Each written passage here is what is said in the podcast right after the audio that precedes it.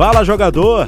Confira agora o Futecast RN. Recebemos mais um grande convidado em um bate-papo com muita resenha. Salve galera, tá no ar mais um Futecast RN de férias com a gente, rapaz. Estamos ao vivo para mais um bate-papo, mais um sabadão ao seu lado.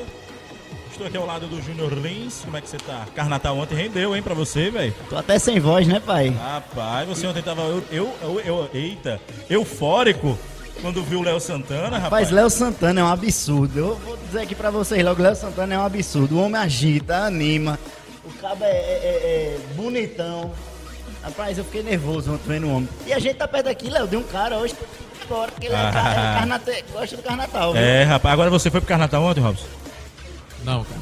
Primeiramente, boa tarde. Mas não, não esteve presente não. Momento, né? A gente fica meio. Vontade é grande. Oh. Né? Vacinado, lógico, mas ainda tem algumas interrogações. A gente fica meio que hesitando ainda em algumas situações. Mas que realmente eu gosto e sempre que posso eu estou presente. Mas você, mas ele falou nos bastidores o motivo. Por que não foi, Robson? Ouviu falar, ouviu falar do, do, preços? Não foi só esse, na verdade, né? Foram outros motivos também, mas o shampoo realmente está salgado. O shampoo está muito salgado. Rapaz, a espuma tá cara, viu, Júnior? Você tava lá ontem, tava cara a espuma? Não, não, Carnatal é a melhor festa do Brasil. Vamos todo mundo pro Carnatal hoje, viu? Hoje tem a Anitta? Hoje tem a Anitta, eu já Ih, tô lá, rapaz. viu? Na, na, na, na, eu vi uma enquete. Eu vi uma enquete. Uma noite com a Anitta ou seu time ganhar a Libertadores? Você escolheu o quê? Ganhar a Libertadores que eu vou casar agora. Pois não, é, rapaz. Ó, mesmo solteiro, eu queria a Libertadores. Poxa, vamos começar a contratar aí, hein, Mengão? E aí, Robson, vamos começar o nosso bate-papo. Galera, aqui tá, hoje aqui com a gente está um, dos grandes jogadores que eu vi é, é, é, passar pelo América. Capitão, cara que se identificou com a camisa do América. É, é, Robson, como é que você, é, como é que você classifica a, a, sua passagem pelo América? Como é que você tem alguma, alguma definição que você carrega o, prazer que você sentiu em vestir a camisa alvirrubra aqui do estado? Cara, é, para mim, primeiramente, foi um grande prazer, né, de vestir essa camisa tão tradicional, né, com tanta história, de tantos outros ídolos. Então, para mim, isso foi foi assim que realmente ficou marcado, né? E às vezes a gente quando está em atividade não tem noção da dimensão disso. Às vezes a gente só percebe isso depois que se afasta. Que aí você vê nessa esse carinho das pessoas com você. Às vezes quando você está em atividade, imagina que não, muitas pessoas não estão acompanhando, não estão vendo a sua história, o que está sendo marcado. E na verdade, assim, depois que eu parei, eu vim ter uma visão diferente, que realmente a gente veio ter noção realmente da importância. Você não imaginava a dimensão, né, do que do, do, é, sim. do que você estava. Exatamente. É, a gente sabe que principalmente na minha função, que, que sempre foi ser capitão. Logicamente que algumas vezes é, é, alternava né, a taxa de capitão, porque quando se muda treinador, cada treinador tem uma visão e apesar de muitas vezes enxergar você como um líder, mas ele pode escolher outro também que ele enxerga como uma liderança. E na nossa equipe sempre teve líderes positivos, né? Esses líderes positivos. Porque os líderes têm o líder positivo, que é aquele de, de agregar, de juntar o grupo, de conversar. Tem o líder da, res, da resenha, da piada, tem esse líder também. Quem era né? o líder da resenha naquela época? cara, eu não lembro agora o nome, né? Por nome agora eu não vou lembrar. Mas tinha muito, tinha muitos resenhas. Sempre tem. Todos os clubes que eu passei sempre tem. Todo elenco tem que ter. Porque eu acho que a coisa também, quando se torna muito séria, aquela coisa muito, sabe, metódica, tudo muito profissional, tem um momento que, que tem que haver descontração, não tem para onde. Então, assim, todos os clubes que eu passei sempre existiu isso, sabe? Então, assim, a minha passagem pelo América realmente foi marcante, né? E fiquei lisonjeado demais por ter honrado, poder ter vestido e honrado essas cores. Foram cinco anos e cinco anos e meio aí que a gente batalhou um pouquinho, logicamente que com conquistas, outras vezes não, né? Mas o que eu quero dizer em muitas vezes as pessoas da gente não ter noção é porque nos momentos negativos a gente imagina que tudo vai ser apagado, né?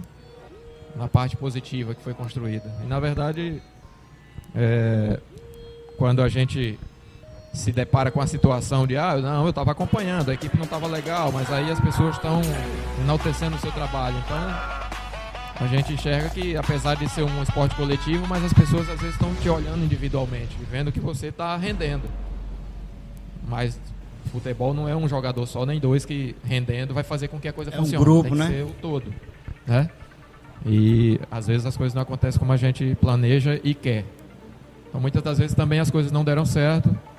Algumas divergências de ideia dentro do trabalho, né? alguns momentos turbulentos, mas faz parte. O mais importante é que a história está aí e, e o respeito do torcedor que existe comigo, com a minha pessoa. Isso é o que é o mais importante. Sempre foi de você, Robson, ter esse instinto de liderança? Ou aqui no América você acabou sentindo uma, uma coisa diferente? Porque até hoje é, é muito raro a gente encontrar no futebol aqueles zagueiros ídolos. Claro, tem aquele cara que é xerifão, que é o cara que toma frente. Mas eu tava falando com você nos bastidores, né? Você é um cara bem frio, bem tranquilo, né? Mas você sempre tinha, assim, dentro do vestiário, ou até mesmo fora das quatro linhas, esse instinto de liderança, de tentar tomar a frente, até mesmo de decisões dentro do clube? Então, cara, no meu início de carreira, eu era muito tímido. Muito, muito tímido. Sofri um pouco com isso, com essa timidez. Acho que até pela forma de criação, né? A base familiar, minha família é muito simples.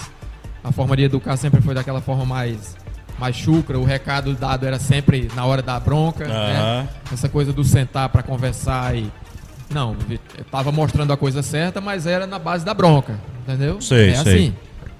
Então, assim, mais não do que sim, né, na verdade. Nessa, nessa questão da educação caseira. Sempre, não, não, isso não pode. Aqui, ah, quer dizer, às vezes vai te, te assustando um pouco. E a nossa geração, que era uma geração diferente, né? Não, não, não é o mundo de hoje, onde tudo tá mais exposto aí, tudo era mais. Mais. Como é que eu posso dizer? Tudo era mais, de forma mais retraída, principalmente para a juventude, para a infância. Você vivia as etapas, né? Você vivia as etapas. Hoje é diferente, assim, as etapas já não existem tanto.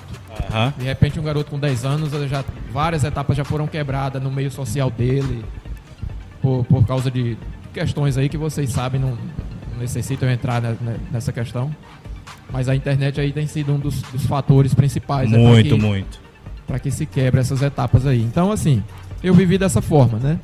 E como sou do interior, a criação de um garoto do interior é totalmente diferente de um garoto de uma cidade grande. De uma Muito. capital. Com certeza, com certeza. E aí, eu sei que eu adquiri essa timidez. Isso eu fui levando para adolescência e quando eu comecei a jogar, realmente eu comecei muito tímido. Me atrapalhou no início da carreira essa timidez.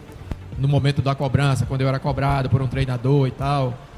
Eu sentia um pouco. Às vezes sentia os jogos porque eu- às vezes eu tinha vontade de falar, mas não falava porque ficava com medo da reação de alguém do que eu falasse, entendeu? Se arrependeu em algum momento de. Você sentiu que tinha que ter falado, Sim, mas. hoje, hoje eu tenho essa cabeça e. e, é, é, Percebeu penso, que é, deveria ter penso, falado, né, naquele momento. penso assim, pô, eu deveria ter falado isso, deveria ter, ter sido mais, mais comunicativo, Aham, né? menos sei, sei. retraído. Mas enfim, o aprendizado veio realmente com a vida. Eu aprendi dentro do mundo da bola.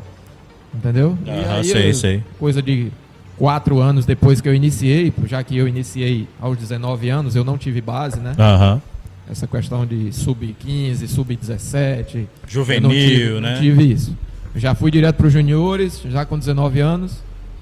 E ali eu já tinha que me definir. É dali pro profissional e vamos embora. E foi aí quando você deu esse. Isso. E aí eu Start, fui, né? eh, no início de carreira, como eu falei, eh, tive algumas oscilações devido à minha timidez, né? Porque no momento de cobrança fui logo pro Santa Cruz. Uma equipe. Primeiro eu fui pro esporte, né? Fiquei uma temporada no- nos juniores do esporte. Mas aí acabei discutindo com um treinador lá, que era Nereu Pinheiro, em memória, que hoje que Deus o tenha.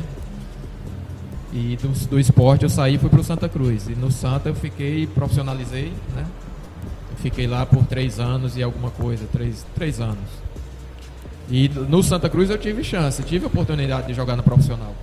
Só que é, essa timidez a- em jogos importantes, às vezes me atrapalhava, né? Naquela pressão, às vezes eu tinha que falar, tinha que me comunicar, tinha que me soltar mais e acabava influenciando no meu trabalho dentro do campo, né?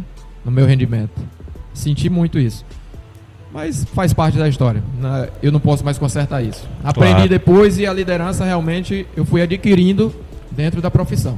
Não fui capitão só aqui no América, não. Fui capitão em outras equipes também. Mas realmente aqui no América, quando você começa com essa questão de competições nacionais, você tendo essa, essa importância, as competições, a importância que tinha, né? A cobrança do torcedor, a cobrança do próprio clube, que vê que a coisa vai, querendo ou não, é uma responsabilidade Demais, bem maior. demais. Bem maior E foi capitão no- nos acessos, né? Do, do, do, do, do América, em dois acessos do É, América. Na verdade, você, foi vê essa coisa do, do- como eu falei, né, de treinador que às vezes escolhe um, escolhe outro. Eu comecei como capitão na Série B, nesse ano do acesso. Aí eu é, rom- rompi os ligamentos do tornozelo e machuquei. Fiquei um tempo machucado. E nessa a tarja de capitão ficou meio que oscilando, alternando, né, os capitães. Era Fabiano, em algum momento era o Souza. E depois que assumiu o Heriberto da Cunha, ele fixou em Fabiano. É, Fabiano foi quem ficou sendo capitão, né? Mas a gente, assim, é como eu falei, a questão da liderança, a Tarja estava, assim, independente de estar comigo, de estar com Souza, de estar com Fabiano, com o próprio Paulo Isidoro, Paulinho Kobayashi, são líderes positivos. São figuras de Isso. lideranças, né? Figuras positivas que só agregam, entende? Que fazem com que o, o conjunto ali, a positividade possa prevalecer. É, Robson, vamos dando uma passadinha aqui, rapidinho aqui no, no nosso chat do YouTube. O Pedrinho tá aqui, Larissa Lima, Ciro Marques. Um abraço, Cirão. Mais tarde tamo junto, meu lindo. Matheus Henrique. Já tem umas perguntas aqui de- é, da galera que tá nos acompanhando. Ciro Marques aqui quer saber. Ele diz, ele diz assim: dirigente sempre diz que lidar com jogador é difícil. É, ele quer saber se você, enquanto capitão, já teve trabalho tratando com o dirigente, alguma reivindicação do elenco. Se você já foi tipo porta-voz do elenco para chegar no dirigente, tá, tá todo mundo com salário atrasado, insatisfeito. Robson, você pode ir lá e tal. Teve, teve- você já foi esse porta-voz? Pois é, Pedrinho, é, que perguntou? Ciro. Ciro? Ciro, meu amigo, na verdade, já tive sim algumas indisposições com o diretor. O diretor fala que jogador dá trabalho, né? Realmente dá trabalho. Até mesmo nós, atletas, sabemos que, que o jogador ele dá trabalho. Até mesmo quando tá tudo certo, tem alguma coisa que ele tá, tá rei- querendo reivindicar, né? Mas diretor também dá trabalho. É. Eu imagino, hein? Diretor também dá trabalho e É uma faca de dois, são dois Tinha, lados, né? é. Que, que não trabalham. tinha, eu tinha um treinador que não só um, mas vários falaram, falavam, né, que é, todo diretor calça 40, que na verdade são todos iguais, né? São todos iguais. Na verdade não são todos iguais. Tem aquele aquele diretor honesto, aquele cara que cumpre. É, é, é escasso esse diretor? É. São pouquíssimos. Na verdade, a maioria é raposa velha. Entende? É, promete, aí no dia não cumpre. A gente cansa de ver aí na TV encurtar né, a resposta, a gente cansa de ver na TV muitas vezes o- os jogadores querendo fazer uma greve porque não pagou a premiação, ainda tem premiação atrasada lá do campeonato estadual, já está no meio do brasileiro, aí tem uma premiação atrasada que foi prometida lá não sei quando. Então a gente vê no, no patamar mais alto, no caso, né? Que é Série A de Brasileirão aí, os caras às vezes tem uma premiação, no caso agora, Palmeiras foi campeão da Libertadores. A gente espera que não, que, por exemplo, lá tem a Crefisa, né, meu amigo? Não tem. a- a- o capim da lagoa ali é verdinho, mas. a- tem tanta dívida ali, os caras têm tanto custo que de repente pode atrasar. Pode, pode atrasar. Uma, e assim, mas a questão não é o atrasar. A questão é a promessa. Também que não é legal.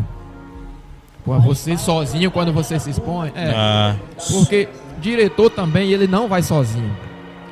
Quando vai para uma reunião dessa. Sempre tem dois, tem uma três, cúpula ali, é. né? Então, assim, se você vai sozinho também, em algum momento você vai se sentir um pouco intimidado. Quando o atleta vai o corpo também se, torna mais forte, entendeu? E tem que saber é, é, reivindicar, tem que saber se posicionar, né? E mesmo você estando com razão, depois você tem que dar resposta dentro do campo. É, é assim. Onde né? é que você viveu um- uma situação dessa, é, é, Robson? Assim, teve um- uma falta de comprometimento? Caso você não quiser citar o nome, tudo bem. Mas você já chegou a vivenciar? Creio que sim. Porque é muito difícil hoje a gente encontrar um clube que mantenha ali dentro é, de um ano, de uma temporada, uma regularidade como essa, de manter palavra e tudo mais. Onde você viveu isso? Você já teve uma situação que foi, porra, barra pesada mesmo aqui? Eu, aqui eu não tô com. É como se você tivesse errado. Ali você não pode cobrar mais o que tá lá. Faz uma teoria da conspiração de que É, porque eles não estão arcando com os isso, compromissos isso. deles, vocês estão fazendo corpo mole. É. assim, eu passei. não, aqui na América, assim, passei algumas situações, teve alguns momentos, há alguns anos, se não me engano, em 2010, como eu falei, de não ir sozinho, ir mais uns três, quatro para falar. E aqui com o corpo, né? É. E aí, o, na época, não me recordo o presidente, quem que era, acho que era Clóvis Emílio. Primeiro começou com Zé Maria, que é da. E começou a atrasar salário, salário atrasando, e aí o resultado também não estava vindo dentro do campo, tava aquela irregularidade, sabe? Não, não, não tinha. Começa tudo dar errado, né, é, né, tudo, Robson? Tudo. Mas eu acho que de certa forma influi também, não é, Robson? Tipo assim, é, é que nem um, um violão, uma corda tá desafinada, o som já não sai legal. Sim, também. Muitas das vezes foi Ricardo, Eduardo, Paulinho. Outras das vezes Paulinho não tava, era Eduardo, Ricardo Bezerra. Sem- muda, mas tá nesse Sempre pessoal tem, aí, sempre, sempre esse tem. pessoal, né? Quando tava o negócio ruim. Aí chegava, pronto, quitava os salários, beleza. Independente do resultado, mas eu, no, no tempo que estive no América, nunca fiquei assim com nada no América para receber, nunca tive esse problema não. Tanto que não coloquei na justiça, né? Depois que eu saí, não, não coloquei na justiça porque o salário estava em dia. Alguns problemas de, de fundo de garantia, essas coisas que, que a gente sabe que existe, não é, não é o América não, isso é geral. Mas aí às vezes os caras não cumprem ali, aí é retroativo, né? Depois eles depositam um pouquinho atrasado, né? Cumpre. Mas numa dessa o clube pode se prejudicar nesse negócio de retroativo. Vá, não deposita, aí daqui a pouco o atleta mete o, o clube no pau, o, o pessoal lá não vacilou, não viu que ali tava, não tinha depósito de fundo de garantia, se for para a justiça o negócio, a conta vai aumentar, né? Com certeza, vira uma bola de neve, né? Tá, aumenta. Então, é uma coisa que os clubes assim deveriam estar atentos e cumprir no momento. Assim como o salário, como premiação, mas isso também. Porque um, o- atleta de futebol ele é um trabalhador normal, como qualquer outro. Ele tem uma carteira profissional. É a mesma coisa de qualquer trabalhador, de qualquer profissional. Né? Você tem um- uma carteira e ali você tem os seus direitos. O futebol ele não tem esses direitos. Isso é cultural. Não é aqui no Rio Grande do Norte, não é na Paraíba, não, é cultural. Em todos os lugares. Time grande, time grande, os caras fazem isso, de não depositar fundo de garantia, ainda pisam na bola dessa maneira. E aí, quando o atleta vai cobrar, eh, se ameaçar fazer greve por causa disso ou daquilo, tá errado. Tá errado. O atleta de futebol não é, acho que é a única profissão que não pode fazer O greve. jogador não pode nem não pode se manifestar contra. Porque o torcedor contra se revolta, o torcedor se revolta porque o, o clube, o time não foi jogar, diretor então nem se fala. Mesmo que esteja com três meses de salário atrasado, Eu mas sou transtornado, eu sou transtornado com esse tipo de cobrança. Porque eu não ia querer que ninguém chegasse lá no meu trabalho e ficasse batendo na minha porta, eu, eu com salário atrasado e ainda me cobrando. Pois é. Exatamente. Então, assim, essa cultura eu acho que deveria acabar, sabe?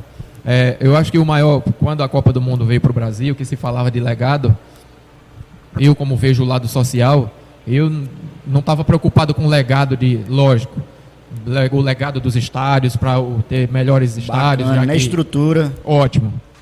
Mas deixa legado, no caso social, aqui para transporte público, melhorar que nada disso foi melhorado, saneamento, nada. E principalmente para os atletas. Essas questões aí dos direitos, já que a Copa do Mundo está vindo para cá, os órgãos responsáveis aí, sei lá, CBF, sindicato não sei das quantas. Eu participei do sindicato dos atletas aqui, já fui membro da diretoria.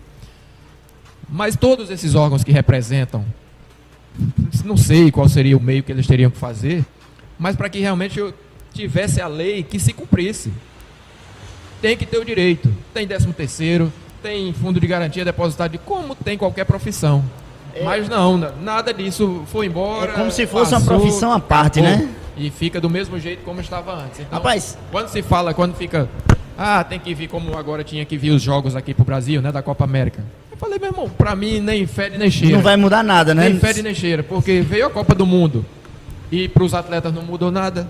Pois é. Fica atleta aí de série D aí, passando fome aí, os caras colocando a maior dificuldade. Não Tem um mudou, mês. não mudou nada para os jogadores nem para as cidades que receberam, né? Não, Porque a gente é, vê o quê? justamente. A Arena das Dunas hoje aqui, bicho, caraca. Elefante- É, é um Pois é. palco de eventos. pô. Elefante Só. branco do, do futebol. Só, é um palco de eventos, porque você vê, por exemplo, tem obra da Copa do Mundo de 2014 que não foi concluída. Meu Você amigo, vai ali no A Jerônimo Câmara. é isso, quilômetro 6. A Jerônimo, Caraca, aquilo dali é um absurdo, a bicho. Jerônimo Câmara é a tradicional casinha ali da, da Ah, Jerônimo. rapaz, aquilo ali Aquilo É, é um absurdo. A, a, a Copa iludiu, né? Assim, foi massa o clima de Copa do Mundo. Claro, Viver em claro. Natal na Movimentou época, naquele ano ali muito a Viver na época da economia. Copa do Mundo, muito massa. O momento foi ótimo, né? É, No in- momento, é, isso. Infelizmente o, a- a- o Brasil se despediu ruim naquela Copa, mas o clima era muito bacana da Copa do Mundo estar aqui, da gente ver os estrangeiros aqui, a gente ver os caras de perto, ter a oportunidade de ir para a Arena das Dunas e assistir e tal. Mas aí depois ficou uma Arena das Dunas ali praticamente perdida. Isso. Ninguém pensou muito no pós-Copa, É, né? Perdida, e isso, até porque na época os times aqui do Rio Grande do Norte estavam assim, não estavam ruins como, como estiveram Estavam na Série ano B. passado. Os dois na Série B. ABC e América chegaram nas quartas da Copa do Brasil. Da Copa do Brasil dos times daqui. Isso. Só que esqueceu-se tudo depois, né? Exato. América e ABC entraram num declínio grande. A Arena das Dunas se passou a ser um estádio caro. E, Muito, e- e a muito, estrutura muito, de Natal demorou anos. Até o hotel que fizeram- tentaram É. fazer inaugurou um tempo desse, o Ibis. Não é ali. à toa que agora, pensando já nessa temporada que vem, o América vai estudar a possibilidade de mandar jogos lá no seu estádio e também lá em Goianinha. Porque um custo é muito alto para mandar os jogos na arena. É caro Para abrir a arena já é um custo imenso. Se, se você abre o, o bordeiro no, no site da FNF, você vê. Como é caro quando é Pois jogo é. na Arena das Dunas. Muito, muito Mas caro. Aí é, é então, é assim, depois o- que não foi pensado. O legado que eu acho que deveria ter ficado era, era esse, principalmente para os atletas, por exemplo. Você pega certas federações que não tem apoio financeiro nenhum para dar um suporte para um campeonato estadual. Ah, às vezes é, pensam aí em fazer só Série A, Série B, colocar só Brasileirão. É, irmão, isso não existe, cara, não existe. Existem os clubes pequenos também. É, Existem todos os níveis de futebol. Quanto mais campeonatos, melhor. Existem. Aí fica lá, às vezes, o que eu não concordo. Por exemplo, uma fase de Copa do Brasil. Milhões. E quando, de repente, pode direcionar uma parte também para as federações, para ela dar um suporte para os times do interior, para melhorar os times, para ter uma competição estadual mais atrativa para o Isso. público local. Entendeu? Aham. Mas, na verdade, isso não acontece.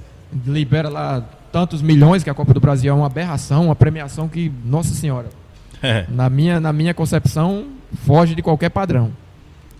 Se fizesse isso, mas fizesse esse outro apoio para os clubes menores dos estaduais, ótimo, mas não se faz. E se você fizer uma pesquisa nos estaduais aí, eu não sei quem é que assina carteira, por exemplo, vem aqui no o maior exemplo daqui, né?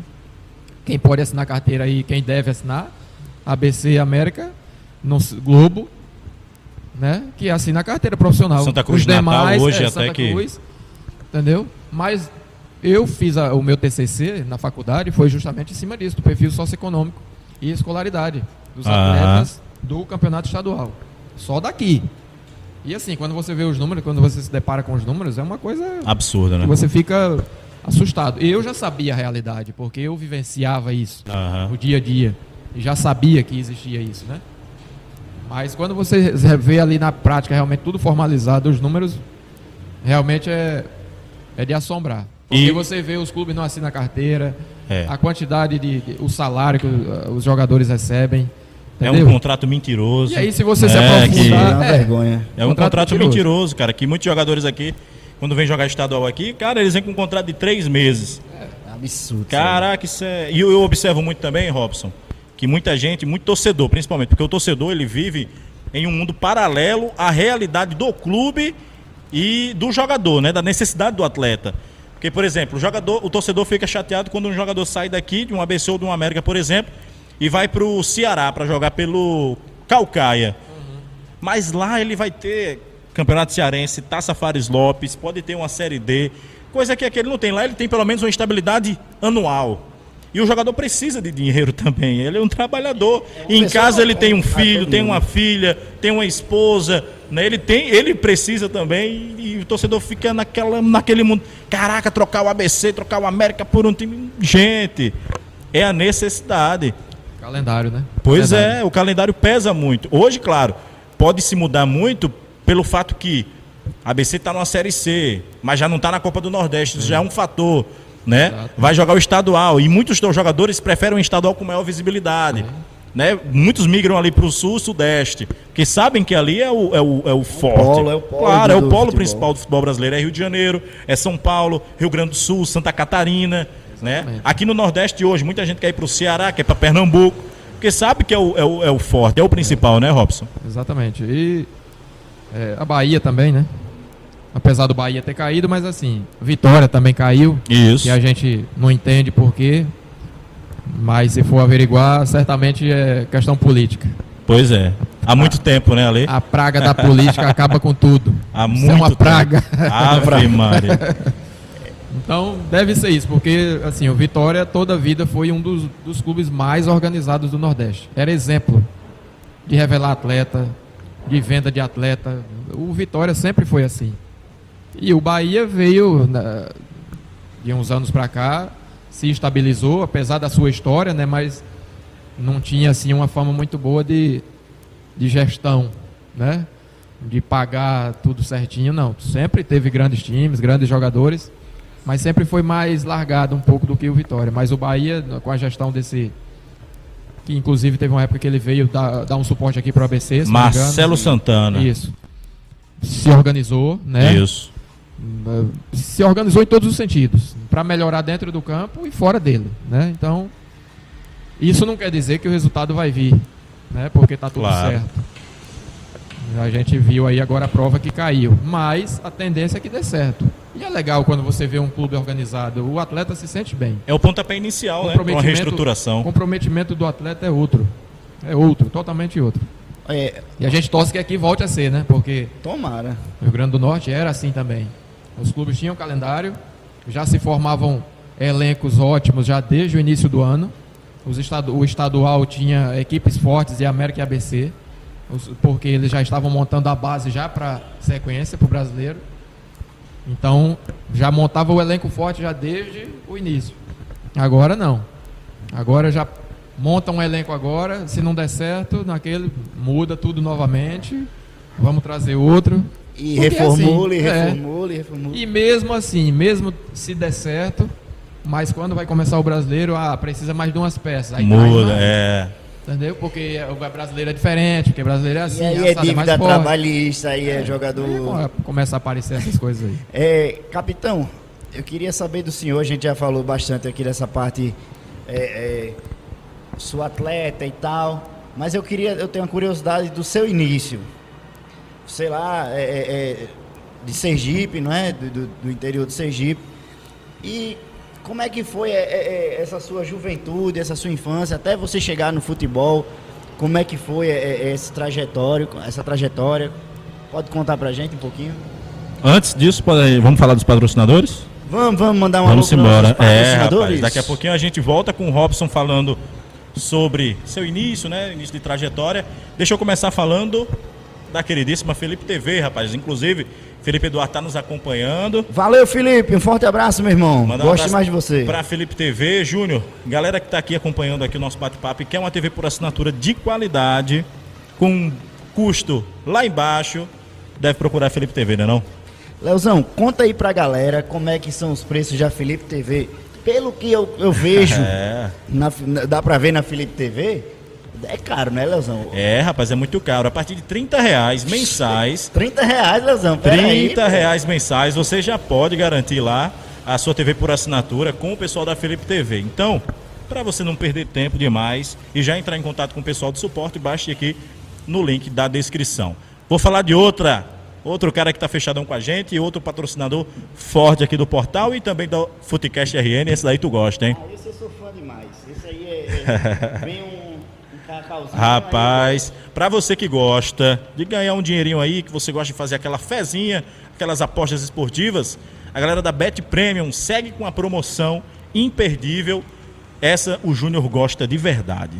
Eu não sei onde na sua vida você vai botar 50 reais e vai ter um retorno de cinco, mais 50 reais. Onde é que é, Nelson? É só na Bet Premium, não é só 50 reais não. Se você coloca 50, ganha mais 50. Se Se botar coloca, 100? ganha mais 100 reais. Se botar 200, ganha mais 200 reais. E ainda pode ganhar mais, né? E ainda pode ganhar mais. E lembrando que tem um limite, né? Até 1.200 reais você consegue ganhar mais 1.200 reais instantâneo ali para você conseguir fazer suas É apostas só a Bet. Premium mesmo, viu, Nelson? Só a Bet não Premium, vejo esse rapaz. encanto nenhum na minha vida, não. Não tem outra. E falando também agora de um outro patrocinador que apoia o Portal Futebol do RN e o Footcast, que é a Tiller Sports. Galera da Tiller, manda bem, não manda não do material esportivo, Júnior? Rapaz, é, é- é a líder em produção de material esportivo aqui do Rio Grande do Norte, sempre apoiando o que é do Estado, apoia aqui o Foodcast, apoia o futebol do RN e apoia o nosso futebol potiguar. Pois é, eu vou rodar aqui agora um VT, vamos rodar um VT da Tiller Sports para você conhecer um pouco mais da Tiller Sports. Se liga aí.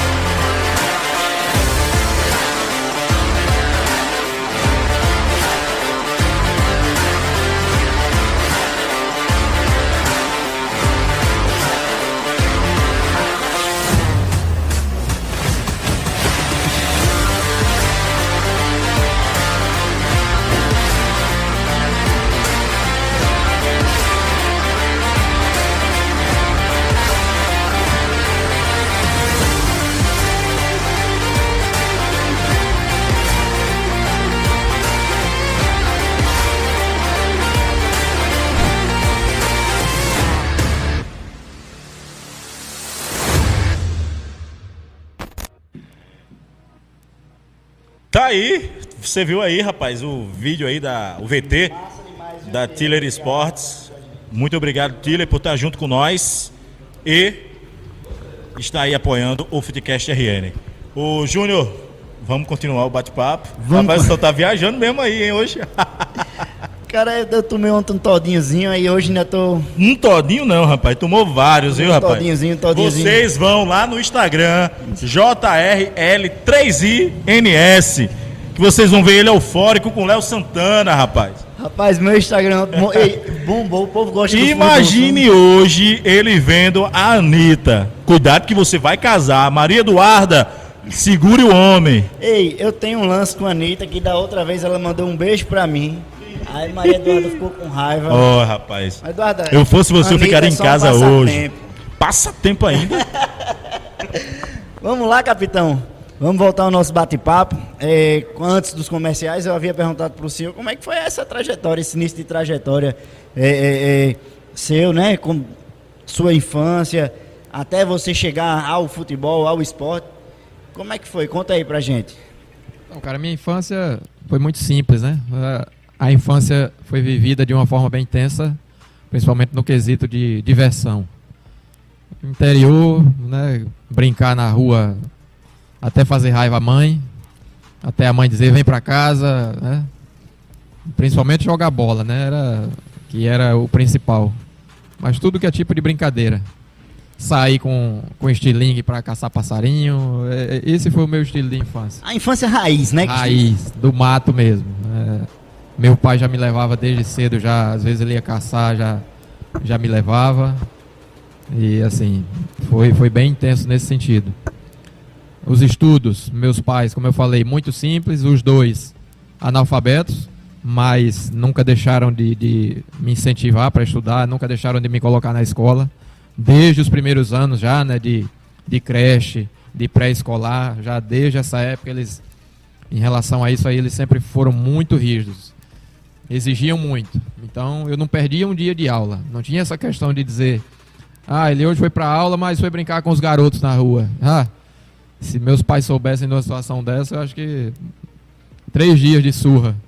Entendeu? Porque a, a minha época era, era a época da lapada pesada. na é. peia, né? Na, na peia mesmo. Chegava, se fizesse raiva, uma de manhã, outra à tarde. Era uma para cada turno, dormir, hein? Antes de dormir, outra para ir dormir com o lombo queimando. Mas foi assim. Hoje eu entendo, né, a, a, forma como eles criaram e assim, era a geração, né? A geração deles. Que para eles, quando eram crianças, a geração dos meus avós foram mais brutos ainda do que os meus pais, né? Então, assim, é a geração, não adianta você querer ir de encontro a isso aí. Mas aprendi muita coisa, tirei muita lição disso. E isso a gente só enxerga quando está na fase adulta. Como eu falei, concluí todos os meus estudos, ensino fundamental, concluí tudo certinho, sem reprovar nenhum ano. E aí aos 14 anos eu já, na verdade, mais cedo, meu pai já me levava para a roça, né? Que meu pai era lavrador. E ele já me levava para a roça dele, né? No caso, ele fazia a roça, plantava o milho dele, o feijão dele, além de trabalhar para os outros, ele fazia a roça dele. Que no interior o pessoal tem muito de tem um fazendeiro que tem muitas terras. A terra está com um mato alto. O que o fazendeiro faz? Eles é, passam aquela terra para os trabalhadores, cada um pega ali um hectare de terra, derruba o mato, faz a queimada e ali ele faz a sua roça, com o objetivo de fazer pasto. Para isso, o cara que ele passou esse hectare de terra para fazer a roça, ele pede para que o cara plante capim, né, que é para fazer o pasto. Então, quando estiver terminando a safra do milho e do feijão, ali ele já planta o capim para aproveitar e assim que terminar tudo aquilo ali, fica o pasto feito. Fazer o pasto para os é, animais. Uma mão lavando a outra. Então meu pai nessa época que já fazia a roça dele, ele já começou a me levar. Oito anos eu já ia para a roça com ele. Já começava a arrancar feijão, devagarinho ele já, já me mostrando como é que era. E a partir dos 14 anos aí sim eu já comecei a trabalhar com ele, pagando o dia de serviço para os outros. Aí era os dois trabalhando. O dia, na época, se não me engano, era cinco, cinco cruzeiros. Cinco cruzeiros. Eu não sei se era cruzeiro, cinco mil cruzeiros, sei lá. Sei que era muito. O muito era pouco. Quando falava mil cruzeiros, mas era é, nada. Quanto mais tinha, menos era. né? E aí, eu sei que era muito pouco, nós dois trabalhávamos e conseguia em torno de 25 reais por semana. Digamos que era 5 reais o dia, né? Ele trabalhava 5, 25. Eu trabalhava 5, 25 dava 50 reais a semana dos dois. Para né? sustentar pra ainda sustentar. a casa. Você tinha é. irmão, era. Sim, aí já tinha nascido um irmão. Eu já tinha um irmão. E eu sei que a, a labuta foi essa aí. Dos 14 aos 18, só trabalhando para os outros. Aí o que você imaginar de, de enxada, de picareta, de foice, de machado, de alavanca, cavando buraco para fazer cerca, tudo isso aí para mim é, é fichinha. Tudo isso eu encarei. E eram cinco dias da semana e à noite, que eu passei a estudar à noite, né? Ensino médio, à noite na escola. De manhã, cedo, roça de novo. Era um aluno dedicado, Robson? Sempre. Por isso nunca reprovei nenhum ano. E nunca faltou, né? Nunca, nunca faltava aula. Nunca. Nunca fui essa questão de dizer, ah, hoje eu não vou para a escola porque estou cansado hoje do trabalho. Não. Vamos embora. Ia cansado, mas ia. Logicamente que em alguns momentos tinha dificuldade de assimilar, né? Porque você com o cansaço Claro. Hum, é, em certos momentos se torna meio que difícil. Mas nunca reprovei. E não fui um aluno assim de dizer de gostar de colar. Não. Eu me esforçava ali com a limitação, tirava o meu 7 ali, 7,5, mas não, não gostava dessa coisa de estar tá colando. Achava aquilo, não, não, não achava aquilo legal. Quer dizer, os costumes, né? De casa, os ensinamentos caseiros de papai e mamãe. Eu entendia que aquela questão da cola você estava burlando alguma coisa ali. E para tá mim não era legal. etapa, né? Para mim não era legal. Então eu queria com o meu esforço.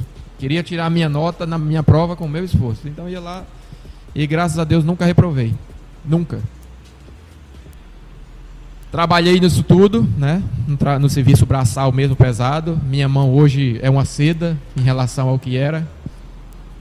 E comecei a jogar os campeonatos amadores, né? Lá em Itabi, que minha cidade se chama Itabi que na verdade eu sou natural de Mauá, São Paulo. Mas meus pais, quando eu tinha em torno de três anos, meu pai veio embora com minha mãe. E aí eu fui criado em Sergipe, então me considero sergipano. E eu comecei a jogar os amadores, crescendo, já garotinho, com 15 anos, 16, meu pai já começou a me jogar, né? E já queria. Interior tem um negócio segundo quadro, primeiro quadro. Jogava no segundo quadro, com os mais canela dura, né? Porque eu não aguentava pancada ainda, então conseguia me livrar dos mais canela dura, que não, não tinham tanta. não sabiam jogar tanto. Mas no primeiro quadro aí já selecionam os melhores, né? Então os caras já sabem até bater, os caras sabem. E aí eu não entrava. É, pra... Aí quando era fui. Novo, né? é, era novo. Não aguentava pancada direito. Aí quando cresci mais um pouquinho, pronto. Aí já comecei a jogar no primeiro quadro. E tinha um time de futsal também na cidade, se chamava Cruzado, que inclusive o dono do time fez o, colocou esse nome é, em homenagem à, à, nova moeda que surgiu, né? Que era o Cruzado. Era o Cruzado, era, ó, surgiu um negócio de, Caramba, meu amigo. Cruzados novos, né? Não tinha um negócio de Cruzados novos. Não sei quantos Cruzados novos. O nome do time agora é o quê? Real? Su acabou, acabou, acabou. Na mudança aí é. do Cruzado pro Real. Desvalorizou tanto que é, acabou. Exatamente. E aí ficava jogando o campo, o salão, mas o salão eu nunca fui adepto, sabe? Nunca, nunca gostei do salão, não. É, me adaptava mais ao campo. Até pelo formato do drible, assim. Gostava do drible mais longo, para mais corrida. Esse, o driblezinho curtinho eu tinha muita dificuldade. Era mais na correria mesmo. E eu sei que iam uns garotos de minha cidade lá fazer um teste em uma cidade vizinha que tinha um time que disputava o Campeonato Sergipano, da primeira divisão, que era o Gararu. Gararu Esporte Clube. Na verdade, Esporte Clube Gararu. E sempre ia algum garoto da minha cidade para lá fazer teste. Aí não era aprovado. Aí fica aquele zum de interior, né? Aí disseram que jogava fulano, foi para lá, não foi aprovado, não sei o quê. Aí um dia me, os caras só me perturbando. Robson, por que não vai fazer um teste lá no Gararu? Por que não vai? Aí eu ficava. Tinha medo de sair de casa, primeiro, tinha medo de sair de casa. Tinha medo de enfrentar o mundo. Ficava naquele. Né? Tinha medo também de dar errado Tinha e voltar medo, e ficar é, aqueles zum, zum, zum também. Zum, também, exatamente. Não sabia se meu pai ia liberar para eu sair, aí ficava. Tinha medo até de falar com meu pai para ele me liberar para ir. E aí eu resolvi um dia ir fazer teste. Aí falei com meu pai, pai, hoje eu não vou trabalhar, não pegaria de serviço para mim não, que eu vou, vou lá em Gararu fazer um teste. Vai, tá bom. Aí fui. E aí fui aprovado, já no primeiro treino. E dali em diante, tava rolando o campeonato de juniores paralelo ao profissional, né? Que era o Campeonato Sergipano. O treinador do Júnior já disse: Não, pode ficar vindo que domingo você já vai jogar. E eu sei que fui, fiquei. Só que eu não treinava, né? Os que eram de lá de Gararu treinavam na, junto com o profissional. Eu não tinha como treinar, porque trabalhava. E aí o que fazia? Trabalhava a semana toda, no domingo ia para Gararu para jogar. Fazer a preliminar né, do profissional. Quando tinha jogo no meio de semana, na quarta-feira, eu trabalhava até em torno de três horas, que o trabalho ia até quatro, mas aí eu já deixava meu pai em alerta, ó, umas três horas eu tô saindo. Que tem jogo hoje. Aí ia jogar no Batistão, em Aracaju, contra Sergipe, Confiança, molecada, tudo que treina. Eu tra tinha trabalhado o dia todo. Quando você começou a jogar, você ainda tinha, ainda manteve o trabalho sim, também na Sim, enquanto eu estava no juniores lá do Gararu, sim, mantinha ainda... era trabalhando sim, e treinando. trabalhando ainda. É. Quando terminou o campeonato de juniores, aí o presidente do, do clube, também em memória, o Geraldo, ele falou, ó, eu vou te trazer aqui pro profissional. Quando ele falou aquilo, tremi na base, né? Eu pensei na questão de sair de casa. Aí ele disse, vou te trazer, você quer vir? Eu falei, quero, mas aquele quero meio tímido, né? Ele disse, não, eu vou lá falar com seu pai e tal. Falei, tá bom. Aí ele foi lá. Aí, no dia que ele foi lá, eu não, não tava em casa, tinha saído, tava trabalhando de servente de pedreiro.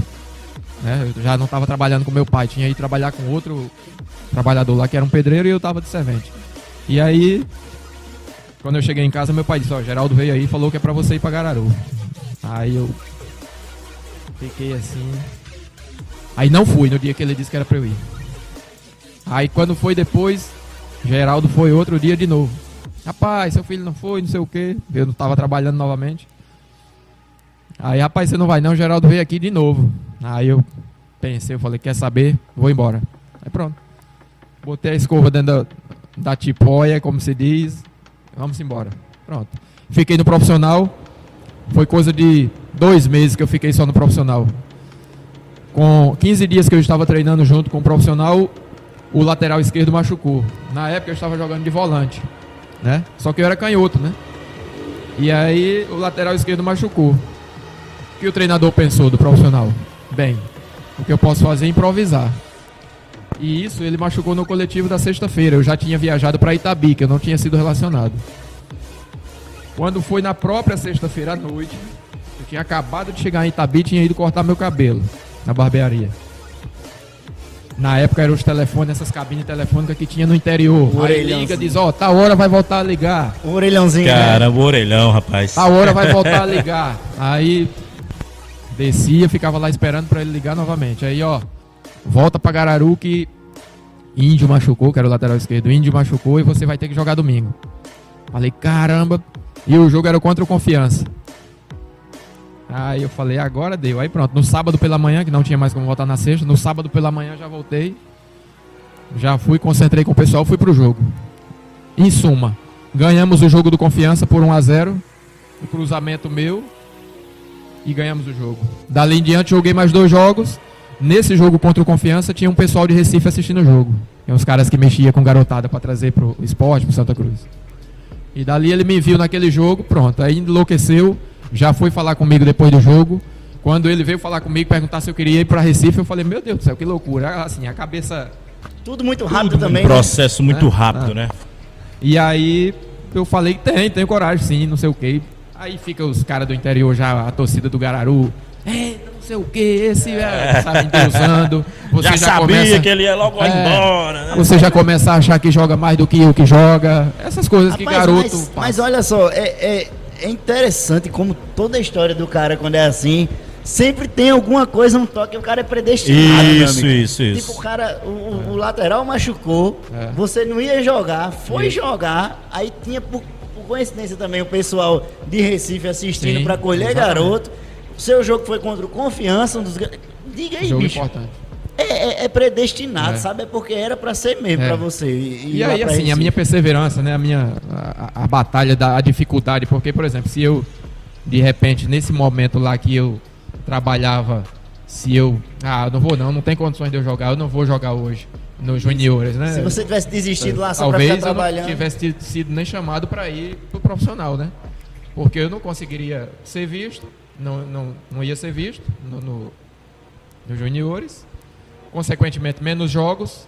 Iria jogar só aos domingos, menos jogos. Iria ser Pouco relacionado, de repente, né? Então, ia jogar menos, né? Mas jogando sempre todos os jogos, mesmo com toda a dificuldade, jogando sempre. Aí, mesmo assim, ainda conseguia um certo destaque, né? Mesmo trabalhando o dia todo. Chegava à noite, ainda corria até onde eu resistia e tinha um certo destaque. Então, foi um processo todo. E aí fui embora para Recife, fui pro esporte. E aí fiquei no esporte, que em torno de seis meses. Seis meses e, e aí acabei tendo uma discussão com o treinador lá, porque eu estava me lesionando muito. Começou, né, a questão dos treinos constantes e minha musculatura não estava preparada para aquilo. Na época a ciência não era tão avançada como é hoje. E eu não estava com a musculatura preparada para aquilo, né? Até porque não tinha tido base. Então os treinamentos, a constância de treinos, isso sobrecarrega. E até. É, é, Fadiga. Desculpa interromper, mas Ronaldo até falou isso esses dias sobre os treinos. Porque é, é, não tinha embasamento científico naquela época Sim, mais, mais antiga. exato. E acabava lesionando muito jogador por, por não fazer um treino preparado para o físico Sim. do jogador. A especificidade da. Isso, você treinava igual um cara que já estava treinando É, há muito exatamente. tempo, mas seu corpo talvez não tivesse naquele momento adaptado para aguentar aquele treino. E eu me lembro que, como eu tinha vindo da roça, eu tava com alguns focos dentários, né? Aquela coisa de garoto do interior, meio largado, né? Os pais às vezes não ligam muito pra isso, porque hoje o dente, ele vale uma barra de ouro, um dente, né? O que mais acontecia interior era você ver gente com um sorriso vazio. E até hoje tem muita gente com um sorriso vazio. Porque não dá muita importância para isso. Então, querendo ou não, você acaba entrando nessa. Então, eu trabalhava na roça, trabalhava na roça, almoçava lá, boia fria, meio-dia. Tem negócio de escovar dente? Quem é que vai escovar dente? Eu, adolescente, eu ia escovar dente, perder tempo? Não, eu almoçava lá e a primeira coisa era deitar um pouquinho para cochilar 15, 20 minutos, acordava e voltar labuta de novo. e beber água, puxada. água de Kiko aqui, Deixa eu dar a cor dessa camisa. Né? Aqui é um Ah, um meio verde. amarelado aqui, meio verde, neon. Mas era água assim, suja mesmo. Que você vê o gado mijando dentro, você vai lá, enche a cabaça lá, uma cabaça de barro, e traz e bebe aquela água. Tá gostosa, não tem outra, bebe aquela. Eu não tinha essa questão de escovar dente pra quê? Não dava importância a isso. E aí eu vim para Recife com alguns focos dentários. E na época eu me lembro que surgia uma, uma, uma situação que quem tinha foco dentário causava lesões musculares, né? Era uma das hipóteses. E aí eu só sei que machucava e Nereu não gostou disso. Aí tinha outros também que machucavam. Ele chegou lá no DM, o que ele fez para sacanear? Pegou, fez uma relação lá. Fulano é o presidente do DM, Fulano é o vice, Fulano é o diretor de futebol, entendeu? Os caras que só Fizeram, viviam no DM. fizeram a diretoria do DM. Você Fizeram a diretoria. E eu tava no DM. Você era presidente. eu era o Ah, vice. Era o vice, Vice. era o presidente. Ao menos fui um diretor na vida. Né? Olha aí. Rapaz, foi a maior gozação da molecada. Todo mundo, você sabe, jogador é fogo, né? Gosta da resenha. Foi uma zoação total. E eu sei que nessa ele não gostou e. E aí eu fui extrair um dos dentes lá que tava com foco, que não tinha mais como recuperar. Falei com o médico do clube e o médico, não, a gente vai ter que fazer esse procedimento e tal. Aí eu tô lá no alojamento, não tinha ido treinar. Nereu não gostou, mandou me chamar. E tinha recebido pontos né, na gengiva. Nereu manda me chamar. Quem mandou você extrair dente? Aí eu falei, o médico, eu falei com o médico. Não, não era pra você ter ido extrair dente, não era pra você. Aí o pessoal tava treinando, fazendo um coletivo lá, o pau quebrando no coletivo. Era pra você estar aí dentro. Levando cacete aí, que nem eles estão levando aí, não sei o. Sabe, bem chucro mesmo. Eu falei, puta merda. Mas não tem como eu treinar. Eu extraí o dente amanhã, eu tô treinando normalmente. Hoje não tem como. Não, não quero saber. Vou te mandar embora. Aí pronto, aí eu apelei. Falei, pode mandar. Porque eu sou tipo, pareço ser calmo. Mas o problema é quando eu perco a calma. Aí é que tá a questão, entendeu? Como você falou, ele parece ser muito frio. É. Não. É porque assim, eu penso mil vezes pra falar alguma situação. Penso, penso, penso. Mas quando eu vou estourar é porque Tem um momento que chega no, Agora- chega no limite, né? depois que eu amadureci, tem situações que eu já não aguento mais, sabe? A paciência parece que já vai diminuindo. O tempo vai passando, você vai ficando, a idade vai chegando, parece que a paciência vai diminuindo um pouquinho mais. Mas aí eu comecei a falar diferente com ele também. Pode mandar, não tô nem aí não. Pode mandar. Pronto. No outro dia já fui, passei lá no, no RH lá e pronto, já para resolver minha situação. E aí o camarada que me levou disse, ó, eu não vou te mandar, você não vai voltar para Sergipe não. Você vai voltar para Sergipe para quê? Para trabalhar de roça novamente? Volta lá pro Gararu? O campeonato sergipano acabou. Só vai ter agora o ano que vem. Vai ficar lá, não sei o que, vai ficar, não tem perspectiva. Esquenta não. Vou te levar pro esporte, pro Santa, pro Santa Cruz. Foi quando você jogou no Santinha, Aí né? me levou pro Santa. Primeiro treino eu já fui aprovado. Pronto, eu já fiquei no Santa. Me recordo que teve um coletivo lá que na época o treinador era Abel Braga. E, e aí a- o pessoal que não jogou do profissional, eles tinham jogado na noite anterior. No dia seguinte, treino de quem não jogou com os juniores, o, o velho coletivo, né? E aí eu me destaquei nesse coletivo, Abel gostou tal, queria que eu fosse treinar no profissional. Mas só que no dia seguinte ele foi contratado para Portugal. Contrataram. Esse era. Esse que estava no Botafogo é Marcelo Chamusca, né? Ou é, é Marcelo Chamusca. Era o Chamusca, isso. Marcelo Chamusca, né? Aham. O que, que foi dessa época, acho que era Péricles Chamusca. Péricles Chamusca, Que sim. treinou o Vitória. Sim, sim, né? sim, sim. Era um cara de óculos, assim.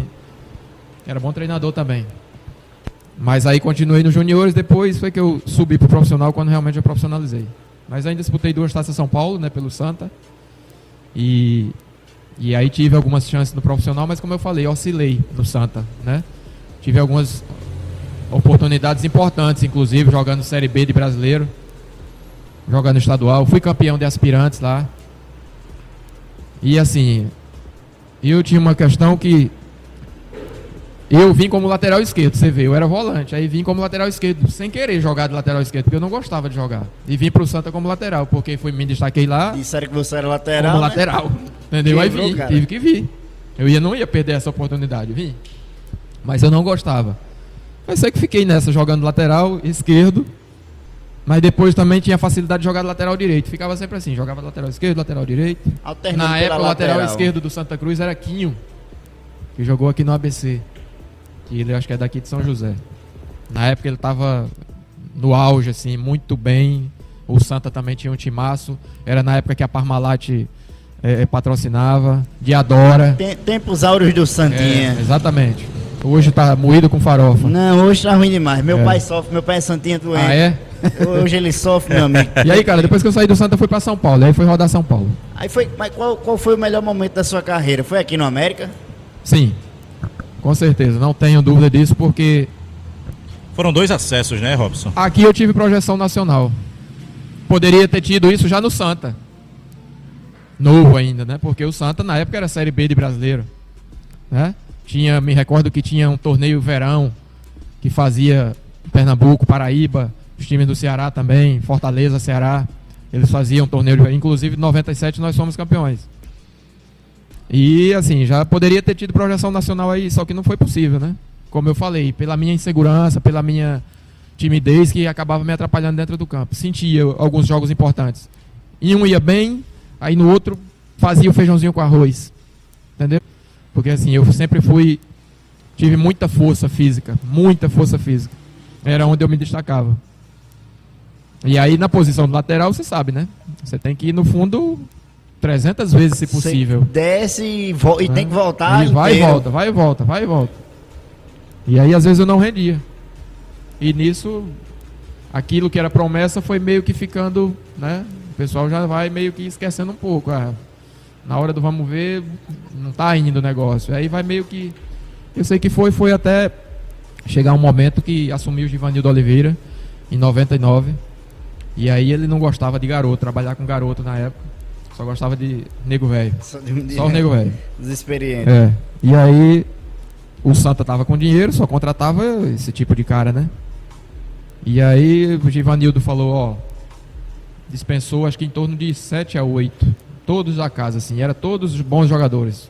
Todos ótimos jogadores, na verdade. Mas dispensou todos. Aí na época tinha a questão do passe preso, né?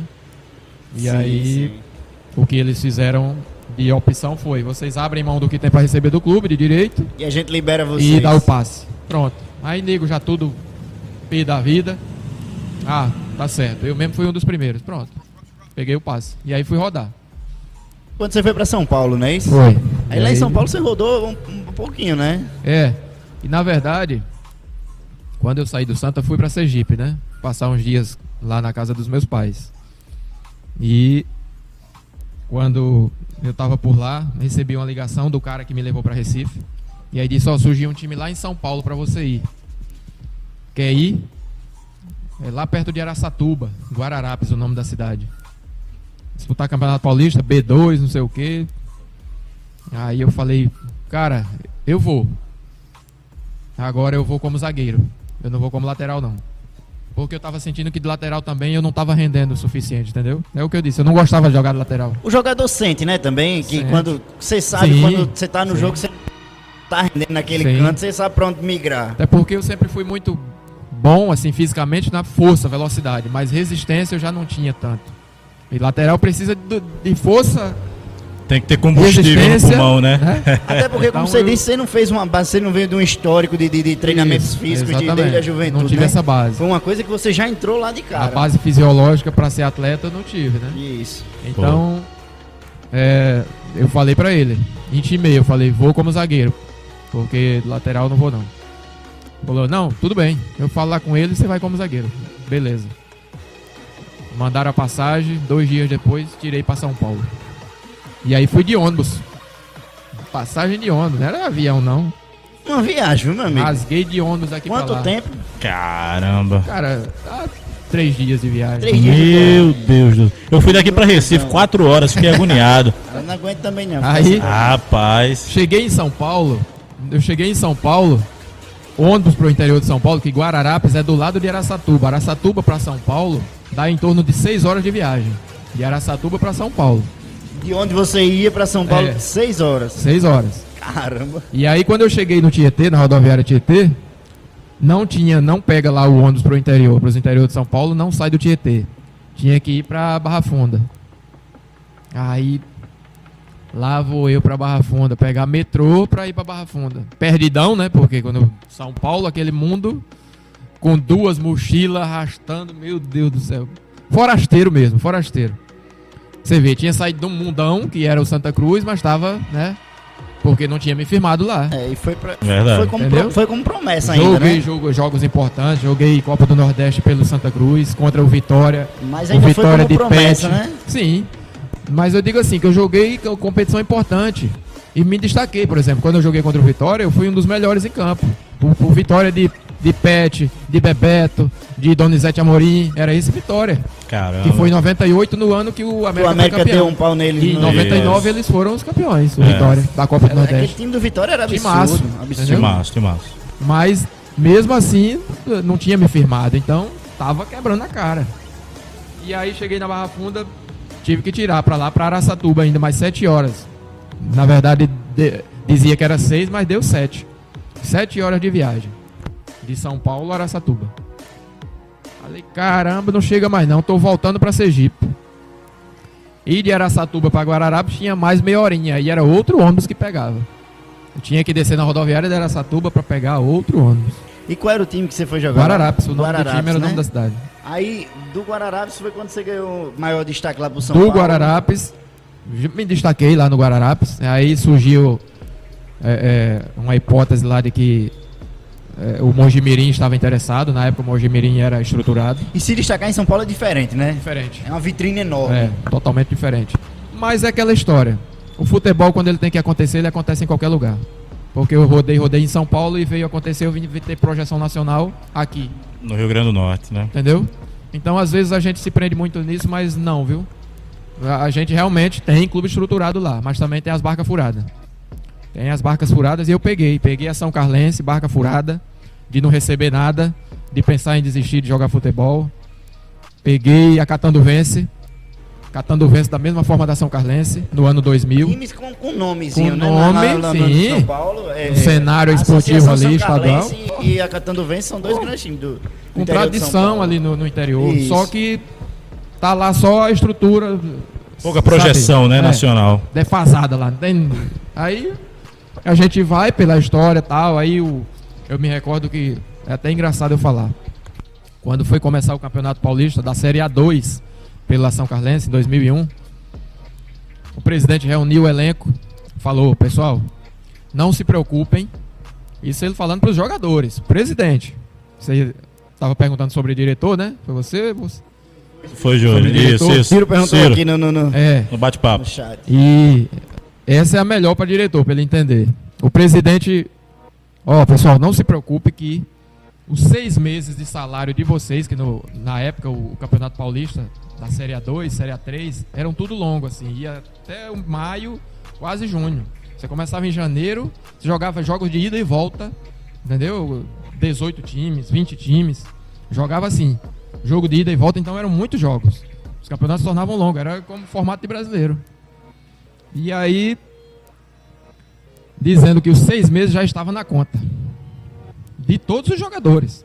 Caramba. Salário. Olha aí. Quer dizer, Motivação você ouvindo- boa, hein? Você ouvindo isso, o que é que você vai pensar? O Caba chega com seis Rapaz, meses na conta, meu amigo. Eu tô em eu casa, já tô lá, na hein? praia. É, meu velho, mas em suma, primeiro mês, nós fomos ver a metade do primeiro mês no segundo mês. Por exemplo, passou o primeiro, não recebemos. Aí no segundo mês atrasado, recebemos a metade do primeiro. No terceiro, recebemos a metade do primeiro. E aí. Você começa segundo- aí. É, você começa o segundo aí. não precisa falar mais nada. Você começa a enrolar na sua cabeça. Cara, tá faltando o quê? Acho que falta uma parte do primeiro. Não, acho que pagou tudo. É, o osso. É. No aí final, no final das contas, você ficou com a metade do que ele devia receber. No, O no- presidente no- sumiu, daqui a pouco renunciou, sumiu. Aí chegou um camarada lá para socorrer, não tinha dinheiro e eu sei que foi Complicado. jogador indo embora. Eu, como era de muito longe, né? São Carlos para Sergipe, nem passagem tinha para voltar. Falei, Rapaz, se do do lugar que você falou pra um, quase tava voltando pra Sergipe, imagina aí, de de lá pra Sergipe mesmo, hein? E aí, cara, Caramba. eu sei que ficou nessa, terminou o Campeonato Paulista e a gente não recebeu.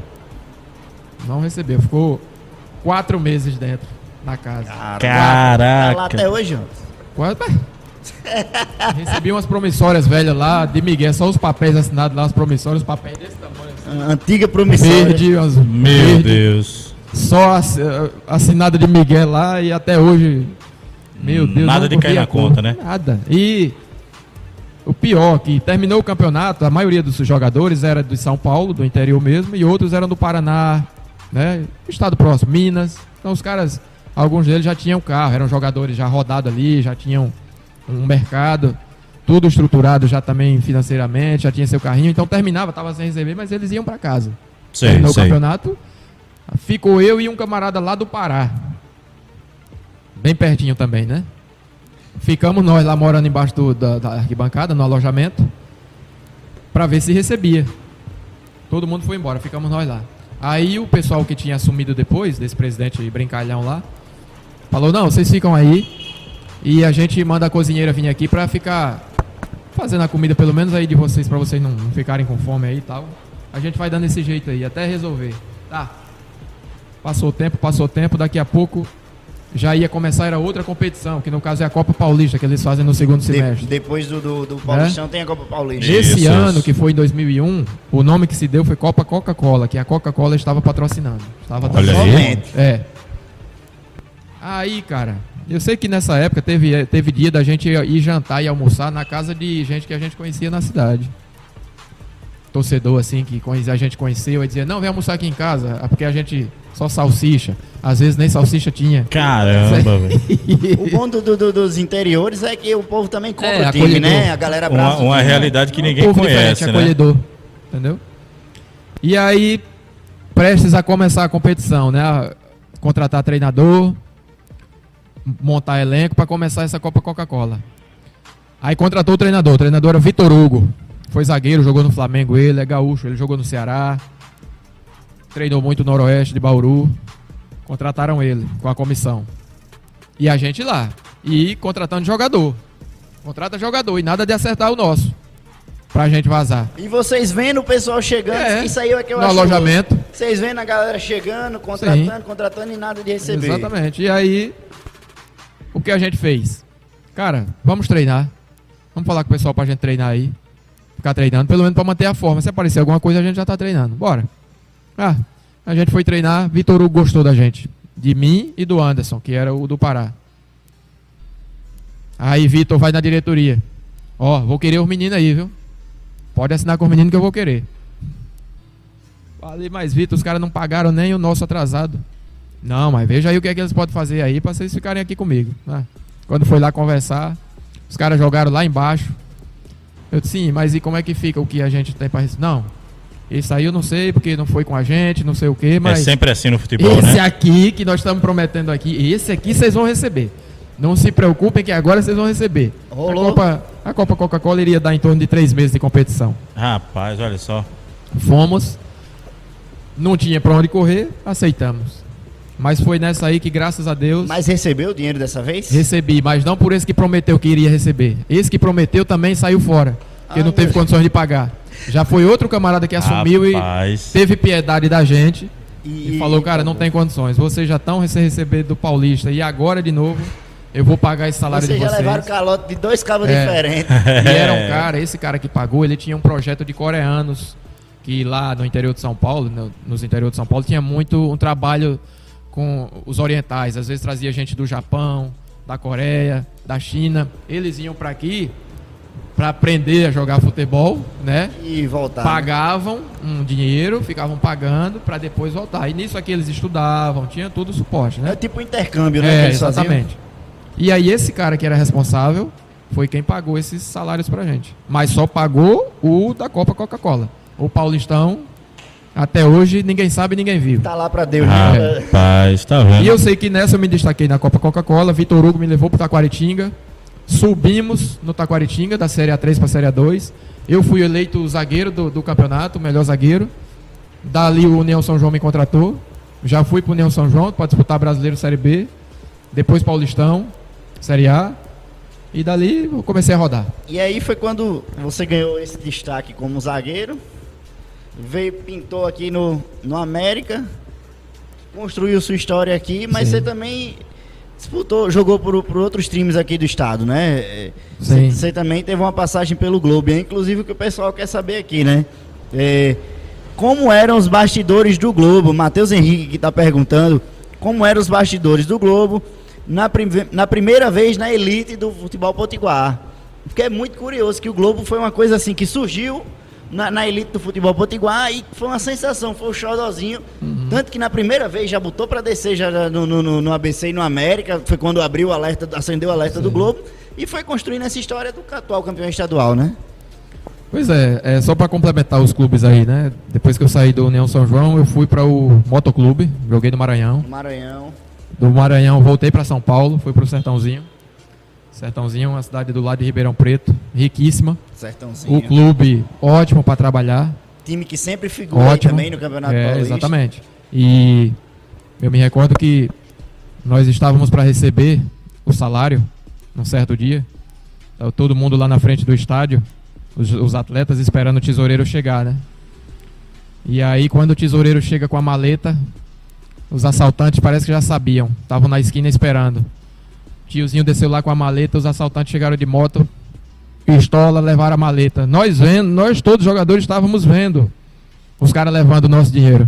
Aí o desespero bateu, né? Caramba, levaram o nosso dinheiro e agora? Como é que vamos ficar? Porque lá dia 10 é sagrado. Paga mesmo. Dia 10 é sagrado. E eu sei que levaram o dinheiro. E agora lascou. Ah, o presidente já mandou o recado à noite mesmo. Levaram o dinheiro à tarde, à noite.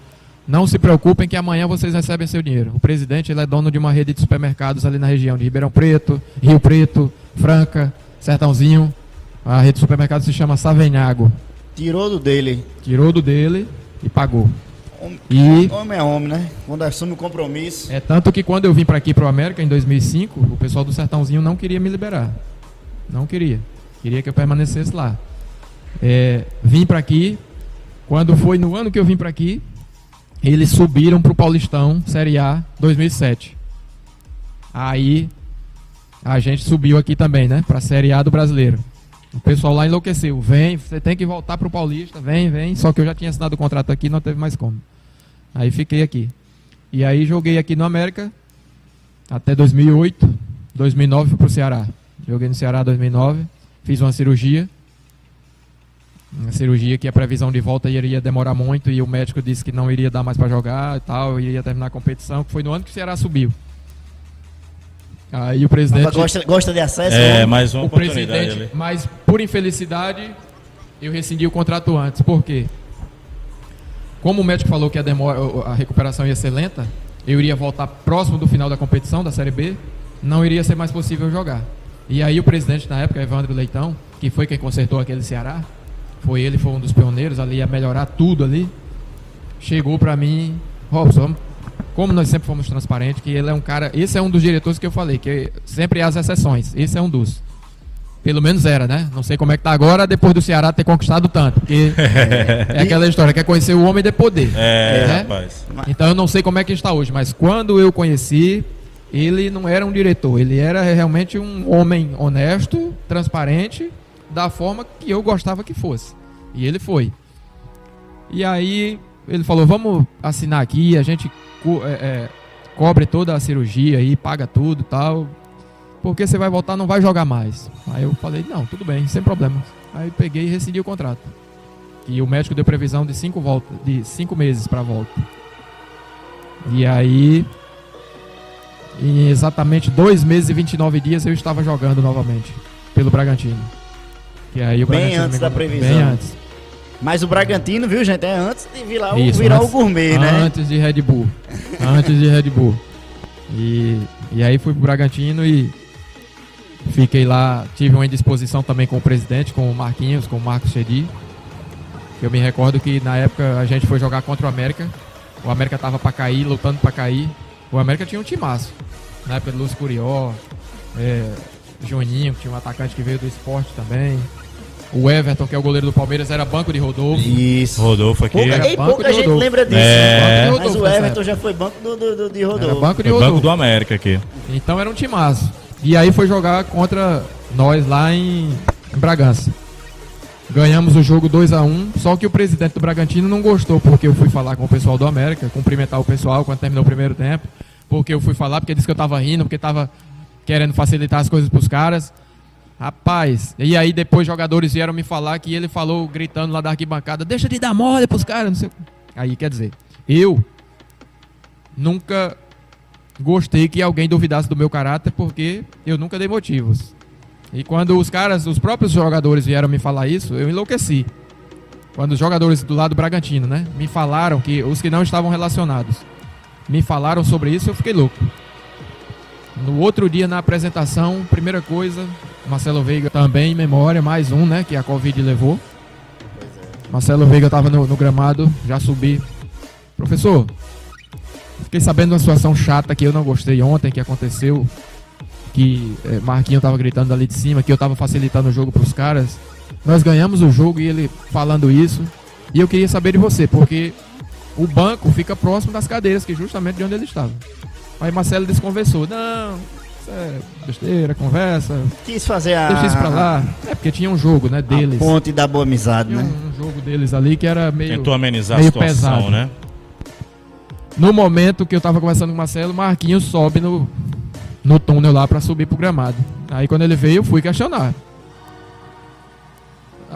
Presidente, fiquei sabendo que você tava gritando ontem daí de cima, dizendo que eu tava facilitando pro América. É, porque você foi falar com os caras, não sei o que, com um sorrisinho pros caras, não sei o que. Um sorrisinho pra quê? Não gostou disso. Aí quer dizer que você quer duvidar do meu caráter por causa do que eu tava Rapaz. falando, cumprimentando. E você não pode sorrir, não, é? né? Não tem Mas é amizade agora- dentro do aí pronto, futebol, aí eu né? comecei a mudar meu tom de voz, ah, porque ele já começou uma Foi a- coisa Essa foi fútil, mais uma situação que você passou da, da, É. da- do, passaram do seu uma limite. coisa fútil, sabe? Porque não, não faz sentido, não faz sentido isso. Confundiu as coisas, né? Aí eu comecei a mudar meu tom de voz, ele na função de presidente queria falar mais alto, aí pronto, aí eu perdi as estribeiras. Pô, te mandar embora, pode, pode mandar, meu querido. Aí saí de lá também que eu tava cego.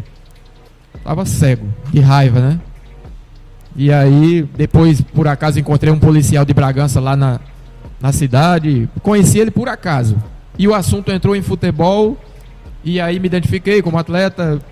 Falei porque tinha saído. E ele, como policial, falou: Ó, nós que somos policiais, somos loucos pra pegar esse cara aqui. Nós. A gente é doido que o tempo fecha aqui pra dar uma enquadrada nele.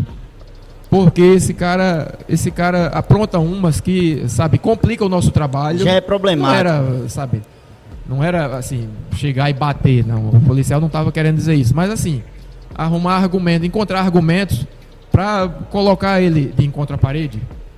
Entendeu? Porque é aquela coisa do o cara que comanda uma cidade, sabe essa história? É, é o, O corona, genera- é o coronel- coronalismo, né? Coronelismo, entende? Então vinha nessa, eu não sei como que era o pai dele, né, o, o Nabi, Do- um dos que era o, grandes é, empresários. do- exatamente. do- do- não sei como é que era, mas São o, Paulo. o Marcos realmente assim, ele teve esse problema e não foi só comigo. Outros jogadores lá também tiveram problemas e era sempre assim. Alguma coisa que sem nexo, sem sentido, que na cabeça dele é aquela coisa de coronelzão mesmo. E eu sei que eu fui embora antes de terminar o campeonato. Que na sequência eu iria jogar contra o Ceará. Foi bem na semana que eu iria Aí- jogar aí contra o Imagina Ceará. aí, esse Aí outro é, jogo aí, eles dizendo que você ia estar de corpo mole. É. Imagina se perde. Ih, mais um. rapaz. Mas aí fui embora e. E aí vim pra Natal, que eu já tava. Eu residia aqui, né? Já tinha residência fixa. E o pessoal do América já começou a entrar em contato, ficou sabendo que eu tava sem clube. Aí começou a entrar em contato e foi quando eu renovei pra 2010. E aí joguei ainda 2010 até meados de 2011. E aí comecei a rodar. Depois saí do América em 2011, que também foi uma, uma coisa que eu também não entendi. E eu joguei o estadual todo com muita regularidade. Não fomos campeões, mas com muita regularidade. Acho que tomei um cartão amarelo, joguei 25 ou 26 partidas, tomei um cartão amarelo. Regularidade como sempre tive. E fui um dos primeiros a ser mandado embora. É, é, E na é, época o treinador era de A. já, era- já, era, já era essa nova galera que, É. que se não ganhou o estadual, É. troca tudo, tá na, tudo época, errado. na época o treinador era de A. E tinha acontecido uma outra situação antes, que eu não vou falar agora, porque já estou falando até os nomes, já estou indo até além. Né? Ah, Mas aí ele foi um dos tá responsáveis, né? E aí depois eu falei pra Paulinho, Paulinho Freire, que eu fui na sede pra resolver minha situação lá. E aí encontrei com o Paulinho por acaso, que eles estavam se reunindo lá. Aí eu fui questionar Paulinho por que, que não tiveram a- o respeito de me chamar e dizer que eu não fazia mais parte do América. Eu não, não era obrigado eles assinarem contrato comigo, não. Eu não estava questionando isso. Mas sim o tratamento. A história que eu tinha e a minha dispensa ser feita por internet. De eu ficar sabendo por outro atleta ligar pra mim e dizer, Robson, você viu o que tem na internet? Aqui a, a gente não faz mais parte do América não. Que no caso fui eu e Adalberto. que depois saiu do América e se deu Então muito bem no Fortaleza, se primeiro- deu muito bem no 13. Pois é. Você sou o primeiro Tá no no telefone sem fio, então. É, exatamente. Aí é que, aí é que deixa Isso o é- jogador isso chateado, é né? vergonhoso, isso é vergonhoso. Isso, isso eu fiquei chateado. E até pela história que você tinha com a Gente, América já. inclusive, que tinha blog, que tem blog até hoje e também não entendeu, Pois é. entendeu? O blog do, do, do América e não entendeu o porquê daquela situação e questionava pessoas ligadas lá dentro e ficava naquele disse que me disse, jogando um pro outro e enfim. Mas eu não estava questionando o porquê eu não iria continuar no América. Não, eles têm todo o direito de escolher. Agora me tratasse com respeito. Não botar numa internet que eu não fazia mais parte. Por mais que eu não tivesse contrato. Mas espera lá. Mas aí depois eu fui vendo que isso não fui eu não fui o primeiro. A gente vê nos times grandes aí toda hora. Depois eu vi Ronaldo Gelim saindo do Flamengo, chateado por causa disso, por causa daquilo, e outros e outros Aí ídolos vieram aí. dispensas pelo WhatsApp. Então, Não jogador- Perdeu o respeito. Pronto. A, a- a gente imagina o que depois?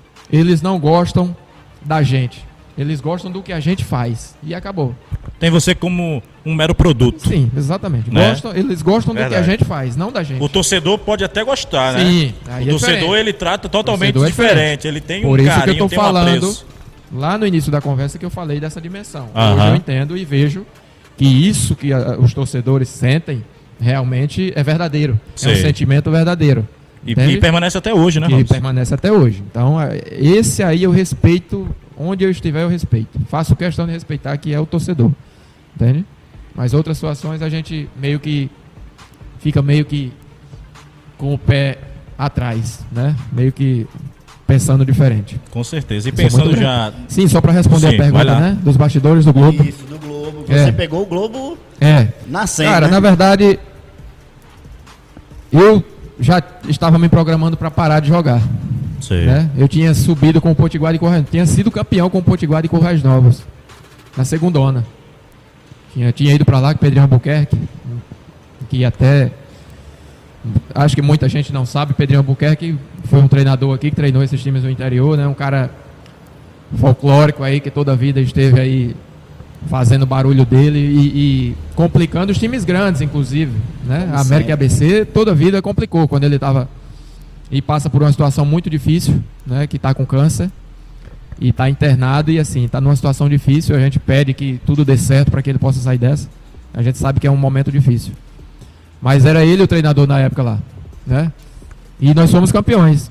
E aí quando terminou lá, meu pai já estava doente. Meu pai estava com câncer. Viajei para Sergipe para fazer uma visita aos meus familiares e na época o massagista do Globo que me ligou.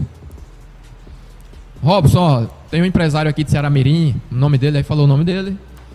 Tá querendo montar um time aqui para entrar na segunda, segunda divisão.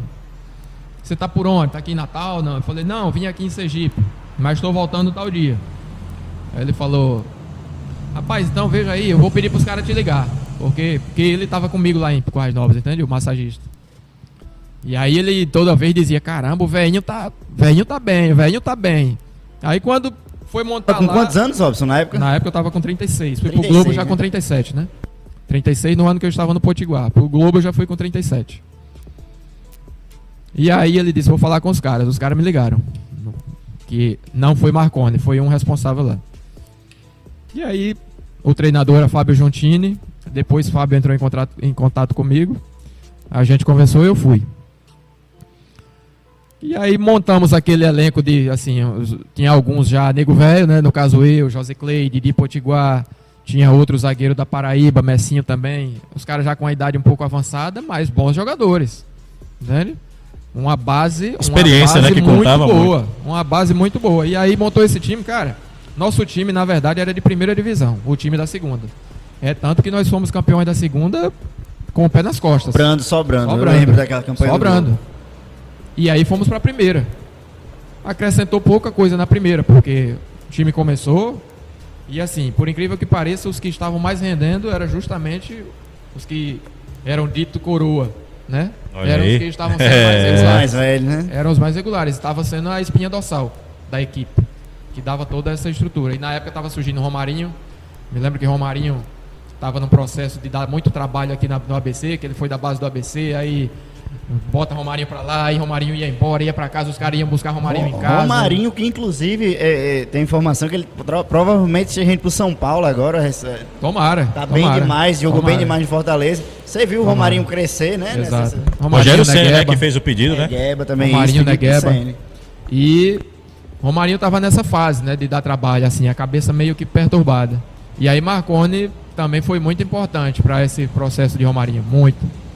Porque foi um cara que comprou a briga, né? Ele tava nesse processo todo do ABC, era como se não quisesse ir, Marconi foi, não, vou trazer ele para cá e ficou. Uma briga meio que na justiça, de Romarinho lá com o ABC e treinando lá. Romarinho muito bom jogador, muito ágil, só que assim, com pouca objetividade. Entende? Fazia o carnaval todo, mas pouca objetividade. E aí, eu, que era um dos mais velhos, e outros, sempre estava no ouvido dele, dando algumas dicas, dando algumas dicas. E aí ele começou a crescer. Crescer e ajudou demais. E a gente fez a campanha que fez na primeira ona, né? E mais uma vez eu joguei todos os jogos. Recebi um cartão amarelo na primeira ona. É, fomos vice-campeões num detalhe, porque estávamos ganhando o jogo lá em Ceará Mirim e foi querer se abrir para achando que podia fazer segundo, terceiro e acabou tomando dois. E ainda segurou aqui na Arena das Júnior, né? O Empatamos 0x0. 0x0.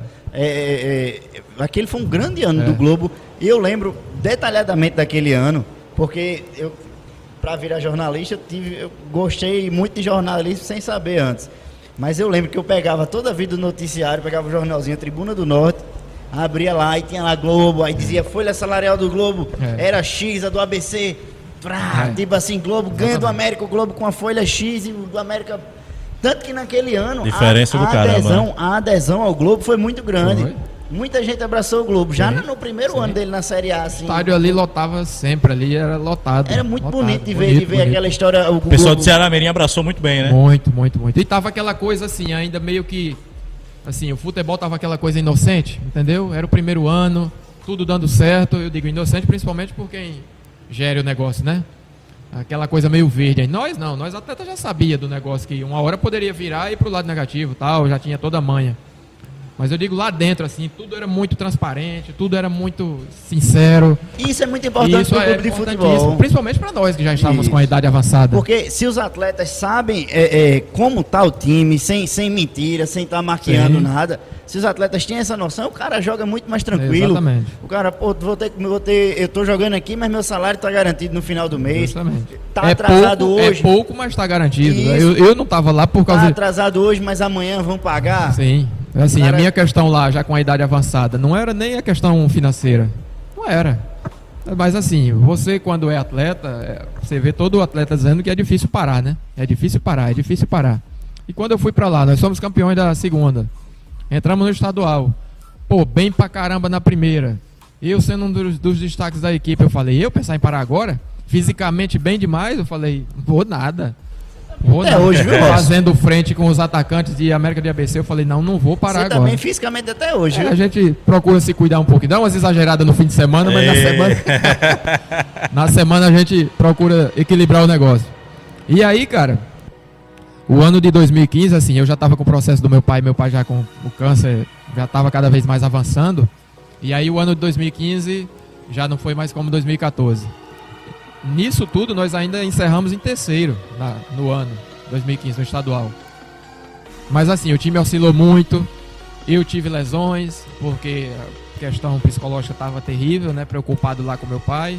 Não tinha como eu ir, eu tinha que trabalhar.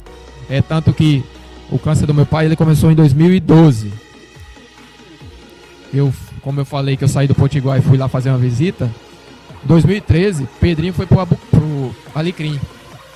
E eu fui pro Alecrim. Joguei ainda no Alecrim na época de, de Armstrong.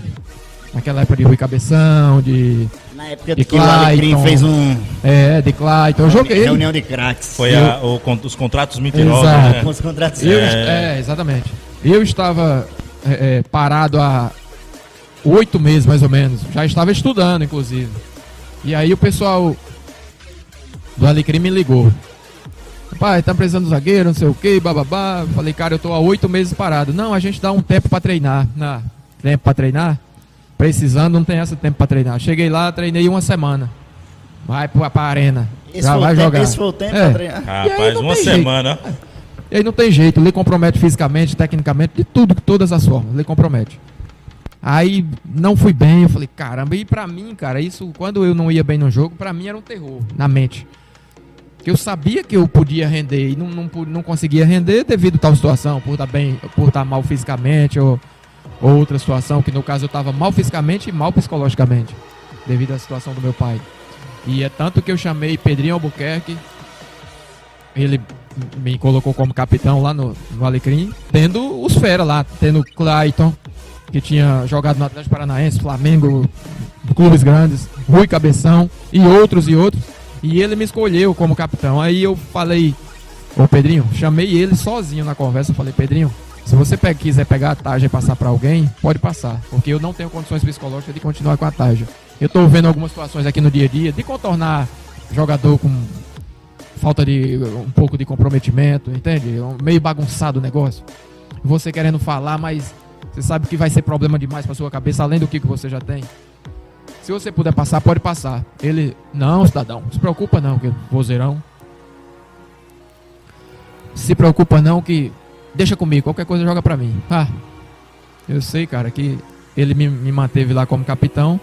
Mas eu fui condicionar mesmo já quando tava acabando a competição. Aí foi que eu fui estar tá bem fisicamente. Entendeu? E não, não dava mais pra, é. pra, recuperar. E no Globo lá, quando as coisas deram certo, tava tudo certinho, como eu falei, de forma inocente, a gente plantou nossa semente lá. Eu principalmente. Nunca fui, nunca tenho orgulho, sou muito humilde, mas a semente foi plantada para a parte positiva. Para dar conselho a essa molecada, no caso hoje, Eric Varão, Romarinho, o próprio Negueba, que era raquíticozinho aqui, que seu Marconi levava ele para lá todos os dias, ia buscar na casa dele. Hoje tá no Mirassol. Família muito humilde. Foram todos garotos que estavam lá na época que nós mais velhos estava sempre do lado procurando dar o suporte para eles evoluírem, né? Em algumas situações, Marconi, enfim, não vou entrar em muito detalhe de Marconi não que o, algumas situações aí já já respondem a vocês, né? Show de bola. Então, é, foi uma fase que, assim, teve a parte positiva, mas também depois teve uma parte negativa, porque fui embora de uma forma também que foi como o América, que estava jogando em alto nível, cumpri função lá de jogador, de treinador, que teve uma época que eu assumi ainda isso, como treinador. Uhum. E na hora de ir embora, uma conversinha de cinco minutos, ó, a gente volta a ligar, não sei o que, que a gente começa a treinar em dezembro, volta a treinar, não sei o que, que ligação foi essa que até hoje estou esperando respeito, e parei. Né? parei sem me preparar, sem estar tá pronto, assim, sem me planejar, na verdade, né? Dizer, não, vou parar daqui um mês, não. Parei ali de raiva que eu fiquei. Eu falei, quer saber? Larguei bola, já estava com 39 anos. Vou estudar, vou seguir minha vida esqueci bola dentro do campo. Então fiquei muito chateado. Foi um momento que, assim, psicologicamente eu fiquei mal. Passei maus momentos em casa. Minha esposa foi muito importante nesse, nesse processo, porque foi uma parada assim brusca de uma forma que eu não esperava e eu esperava um tratamento melhor, mas não. Fui tratado como um atleta que estava começando, um garoto. E aquilo me chateou demais, entendeu? Mas no final de tudo, acho que o que ficou da bola, a parte positiva, a história positiva, acho que valeu a pena todo o esforço, né? Se fosse fosse capaz de fazer de novo, talvez fizesse algumas coisas, outras não, mas eu digo isso hoje com a cabeça que eu tenho hoje, né? Se eu fosse ingênuo como era nas antigas, ia fazer o mesmo, a mesma coisa, não tem jeito. Xerifão, vamos pro encerra, Leozão? Vamos lá, vamos lá. É, vamos dar uma passada rápida aqui na galera que tá no YouTube aqui. Alan Lira tá aqui, um abraço, Alan. É, Everton Souza, Robson, eterno capitão e xerife do Mecão. Pedrinho disse, e aí, professor? Deve ser da, do projeto, né, né, Robson, da escolinha. A gente na, na despedida, a gente joga muito. Esse aí é um dos que tem futuro, tem, tem todas as ferramentas. Olha aí, viu, Pedrinho? O cara tá falando aí, né? não é qualquer um não, viu? É o capitão. Dando um abraço para você. Matheus Henrique, Ciro Marques, toda a galera aqui que está nos acompanhando pelo YouTube. Vamos pro Encerra. É... Capitão, a gente no finzinho a gente tem um bate-bola rápido. É rápido, assim, é, eu digo uma palavra e você diz a primeira coisa que vem na sua cabeça sobre essa palavra que eu falei. Eu já falei demais, uh, tentei resumir, né? Porque tem não, muito mais coisa para falar. Tentei história, resumir, mas quem já tem falei. história tem que contar, meu amigo. É. A gente tá aqui para reviver a história de quem fez história aqui no Rio Grande do Norte. E quer que o povo saiba, a gente quer que o menino aqui. Zagueiro pra fazer tabela é terrível. Zagueiro pra atacante, mas- já jogou. Tabelinha rápida. Mas já jogou de lateral, mano. Já, já jogou de lateral. Esse um dois aí pra zagueiro é terrível. Meu capitão, vamos lá. Eu faço um aí Leozão outro. Beleza, Vai. Leozão? É, América. Importantíssimo vir dentro do América. Sem dúvida nenhuma. Seu início. O início, árduo, muita labuta, muita dificuldade, é, aprendizado, né? Mas serviu para que eu tivesse uma boa base no momento que viesse outras dificuldades, eu pudesse lembrar lá daquele início e me ajudasse aí no processo seguinte. Natal. Ótimo, terra ótima. É, me apaixonei assim que cheguei aqui. O Brasil não é país de primeiro mundo, tem suas dificuldades, mas é um lugar que agradabilíssimo. E me identifiquei, além de ter me identificado com o Natal, me identifiquei com o América, né, com o público potiguar, a torcida do América. Então, estou em casa, sinto-me em casa, sinto-me abraçado. Educação da família. Importantíssimo, né? Acho que é um aspecto importante. Eu acho que não só da família, mas a educação no geral, ela, a sociedade agradece. Não só eu, mas a sociedade agradece. Capitão, pra gente encerrar, fala um pouquinho aí do seu projeto com o Fabiano, que é uma, uma, uma- escolinha que a gente tava conversando ali nos bastidores. É um projeto que você não, não, não visa é, só formar, não visa você pegar atleta, enviar atleta, mandar atleta para clube. Você visa incluir quem gosta de futebol jogando futebol. Pois é, cara, nossa, nosso projeto, nós.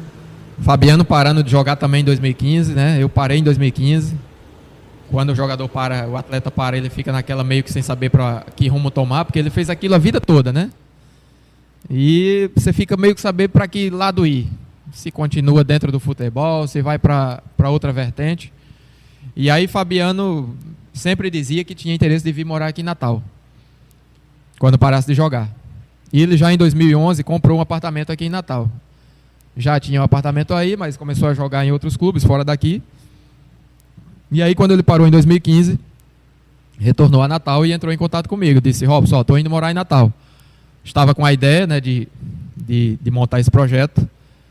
E aí perguntou sobre a minha possibilidade de eh, qual seria a minha, a minha vontade em relação a isso. Eu falei, cara, vem pra cá, a gente conversa e vamos tocar o barco. Fizemos, procuramos fazer a coisa mais profissional possível, né? Até porque é o nosso perfil. Procurar fazer a coisa correta. Analisamos o mercado, analisamos a região que nós íamos colocar. É, me lembro que na época que tem alguns cursos que tem para você fazer. Fabiano foi lá, viu como é que era para você eh, abrir, né? Começar a, a empreender. E aí a gente foi reunindo, reunião. Eu sei que o processo até a gente realmente concretizar para abrir foram sete meses. Para a gente fazer a coisa bem profissional, da forma mais correta possível. E aí começamos lá, graças a Deus estamos até hoje, né? Tem, foi em 2016, estamos até hoje, cada vez mais muito sólido, né? O, o nosso trabalho. E como você já adiantou aí, a nossa metodologia ela foge um pouquinho da- né, dessa vertente aí de rendimento, de escolha de talento. Logicamente que se chegar um garoto com talento, a gente não vai dizer, ó, aqui é a nossa metodologia. Não. Até porque é uma escola de futebol. Tem talento? Fica. Vai desenvolver os talentos também. Mas o que nós prezamos é que esse que tem talento saiba respeitar as limitações daqueles que têm menos talento. Para que ele possa ser englobado dentro da atividade e se sentir tão importante quanto aquele.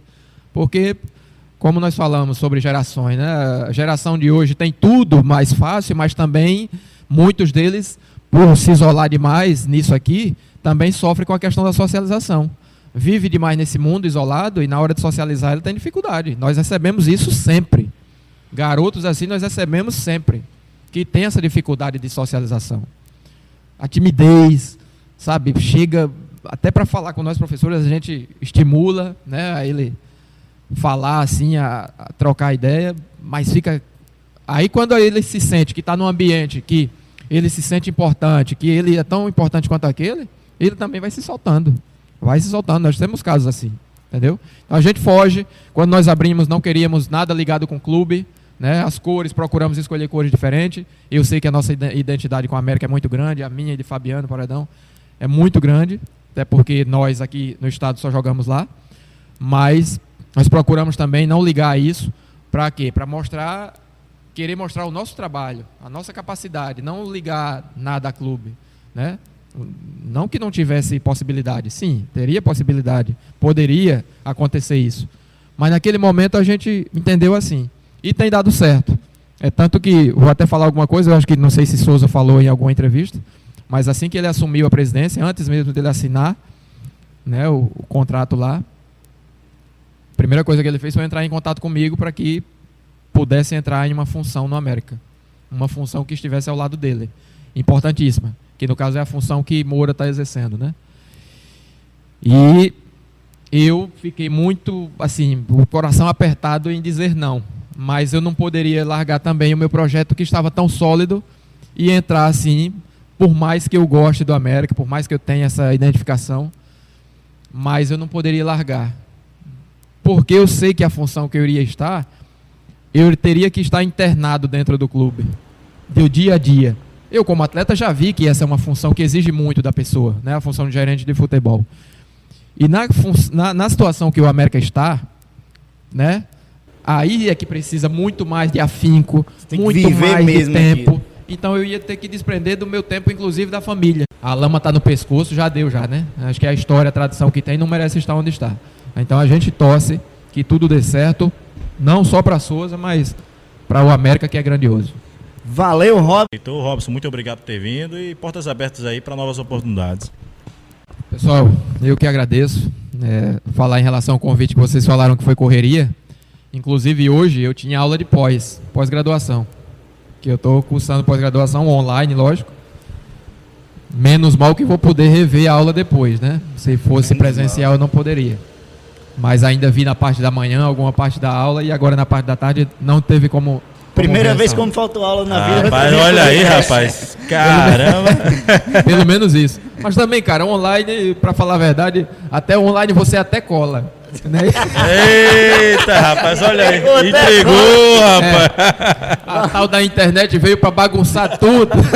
Valeuzão, Robson. Obrigado, Valeu, meu meu irmão. querido. Um Tudo de bom. Valeu. Valeu, Leozão. Tchau, tchau. Valeu, galera. Obrigado Um de verdade. Até a próxima. Se inscreva no canal, hein? Deixa o like também.